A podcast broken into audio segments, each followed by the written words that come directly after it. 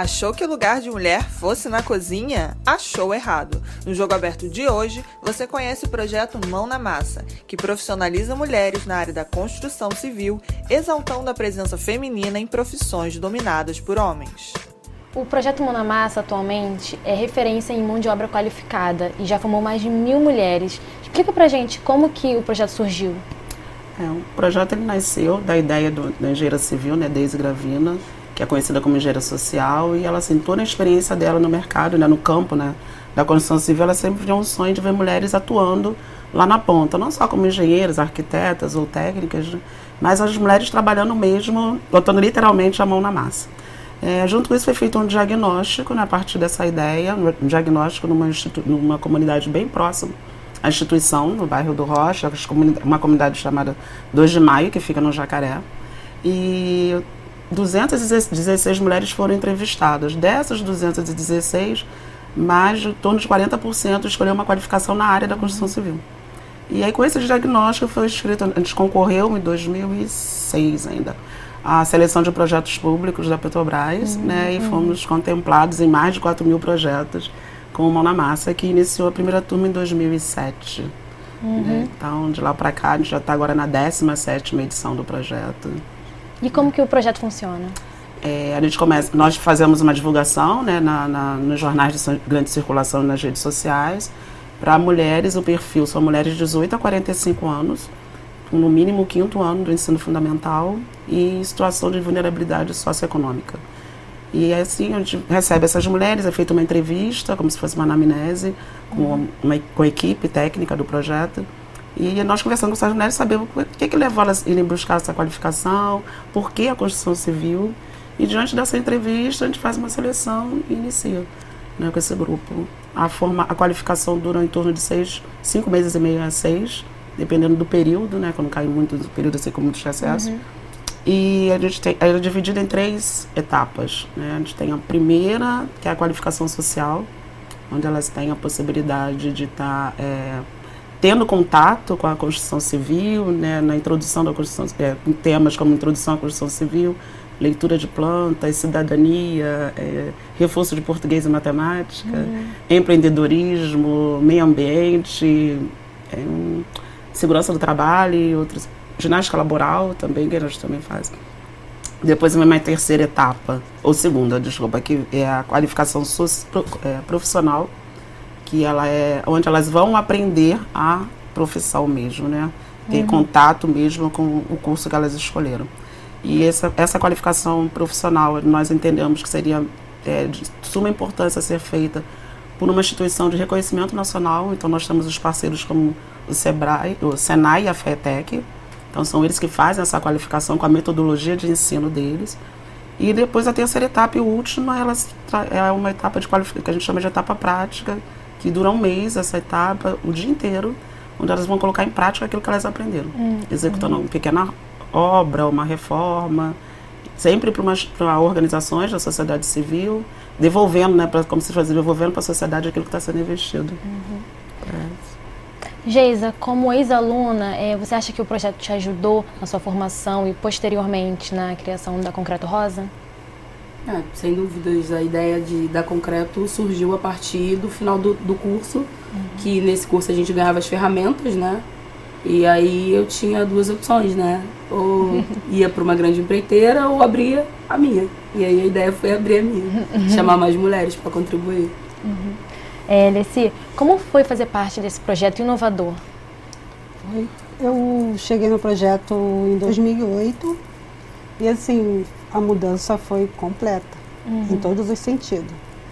E daí, quando me formei lá no curso, passei por todas essas etapas que a Jaque citou, me formei e logo em seguida da formação consegui meu primeiro emprego. Quando eu cheguei lá no primeiro, no primeiro emprego, assinamos a carteira, o salário ótimo. Uhum. Foi isso que me segurou na construção civil também. Daí eu não parei até hoje. Uhum. E daí, como a Geisa disse, é, você tem duas opções. Ou você entra numa grande empreiteira, ou você pode seguir solo, né? Eu optei por trabalhar em empreiteiras.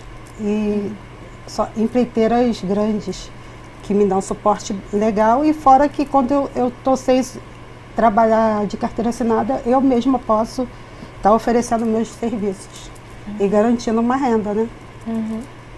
É, e a gente sabe que o cenário da construção civil ele é muito dominado por homens. É, vocês acreditam que existe ainda muito preconceito nessa área? Muito. Ainda existe. Mas quando você chega numa obra e mostra que você consegue executar bem como eles e melhor, até nos detalhes, aí eles passam a te respeitar e você conquista o seu lugar lá. Uhum. E depois que você faz isso, só seguir em frente. Sim. Assim, na formação, né, a gente faz muitas essas discussões com elas, né? Uhum. O que, como, como elas se veem dentro do mercado de trabalho que é dominado pelos homens, né? Como que elas acham que elas vão estar reagindo, que tipo de situação podem estar passando. Muito então, existe, a gente trabalha muito com elas, a gente discute muito, conversa muito, traz exemplos, né? Leva alguém que já está trabalhando para poder estar discutindo isso com elas. Então, elas meio que a gente tenta, né, é, já prepará-las, né, digamos assim, para algumas barreiras que elas possam estar enfrentando, encontrando. Uhum. Né? E aí, como está se portando, lidando. É. Então, tem toda essa. E às vezes até citou a questão da, da, da ferramenta que a gente assim, não vem só como a questão da instrução.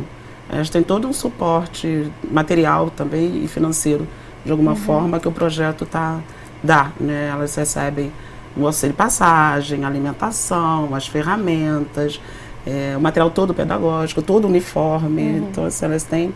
Que, porque a gente entende como o nosso perfil, a grande maioria são chefes de família, então elas estão abrindo mão de estar, às vezes, executando alguma atividade para poder estar se qualificando.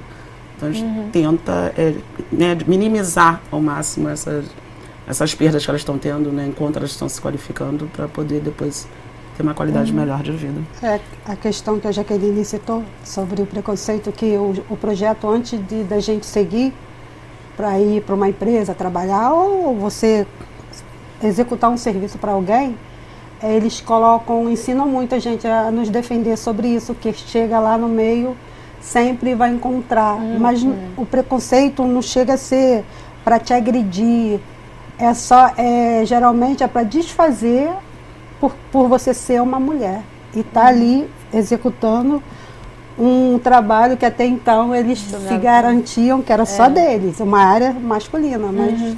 a gente mudou essa história, né? Sim. Estamos aí. é. E como que vocês lidam com esse pré-julgamento de que mulher não serve para trabalhar na obra? Olha, eu não lido com julgamento porque é entender que ele faz parte de toda uma estrutura uhum. social que a gente tem, né? É fundamental, assim. É, porque as pessoas tipo, não vão deixar de ter de, ser, de serem preconceituosas e, e aí vai muito do que a gente vai fazer a partir desse processo, né? Eu acho que quando você se sente segura, né, para executar o seu trabalho, as, as outras coisas acabam ficando menores assim uhum. diante de todo esse cenário. E aí quando você traz outras mulheres é muito de entender essa dinâmica do quanto a gente consegue se fortalecer quanto rede, né? Que o dia que uma não tá bem, a outra tá e aí a gente vai né, trabalhando em parceria.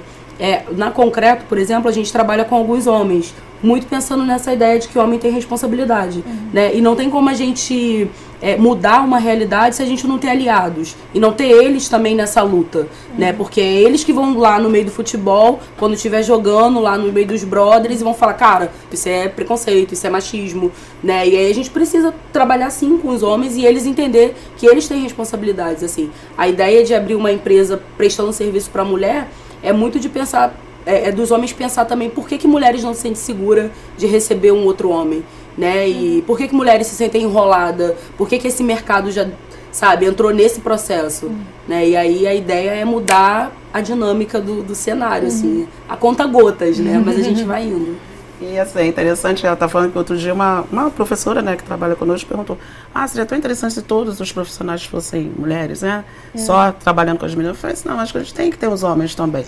Porque até aprender como é que é, como é, que é a postura da mulher dentro do mercado, por que, que a mulher vai procurar.